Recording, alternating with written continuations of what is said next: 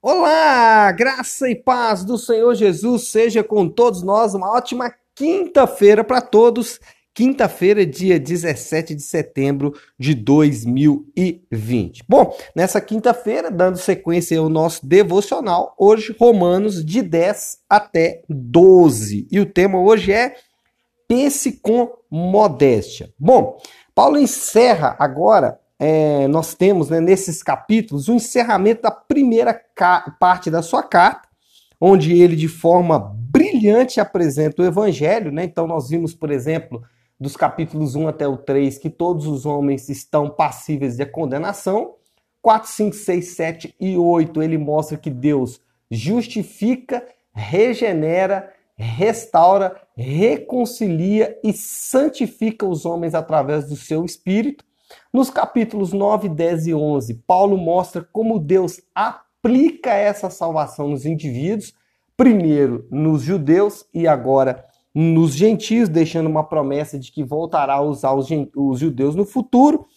E agora, a partir do versículo é, do capítulo 12, né, ele começa dizendo: portanto, ou seja, do capítulo 12 em diante, ele vai ensinar como aplicamos esse evangelho. E ele começa dizendo que os indivíduos que foram alcançados pela graça devem pensar de forma diferente. O texto, famoso texto de Romanos 12, né?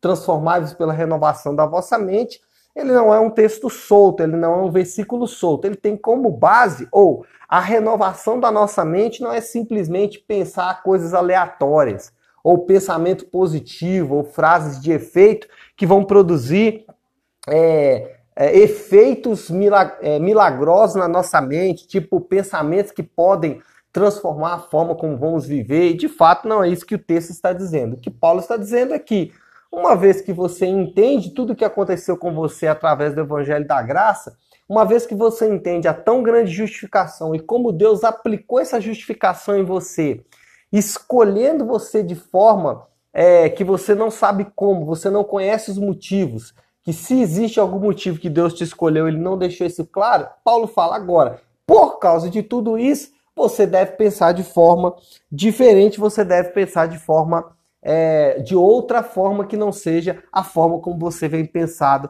a partir de agora. E não por coincidência, ele vai iniciar falando desta verdade, ou seja, da forma como eu devo pensar diferente relacionado ao ministério. Então, o que Paulo fala? Bom, eu tenho aqui um grande evangelho, esse evangelho vai fazer você pensar de forma diferente, e a primeiro lugar que eu vou te mostrar que você deve pensar de forma diferente é no ministério. E olha o que ele diz aqui no versículo 3 de Romanos 12.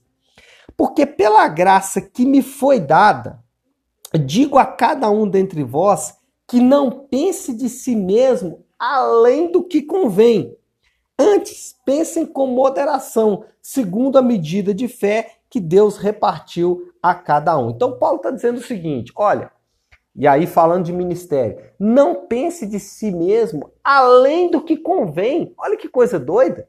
Paulo está dizendo assim: não pense de você mesmo além do que é o certo, além do que é o normal. Porque tem muita gente que acha que se pensar de forma é, alta sobre ele mesmo, se pensar de forma grande sobre ele mesmo, isso vai acontecer. E Paulo está dizendo aqui exatamente o contrário. Não pense de você mesmo além do que convém.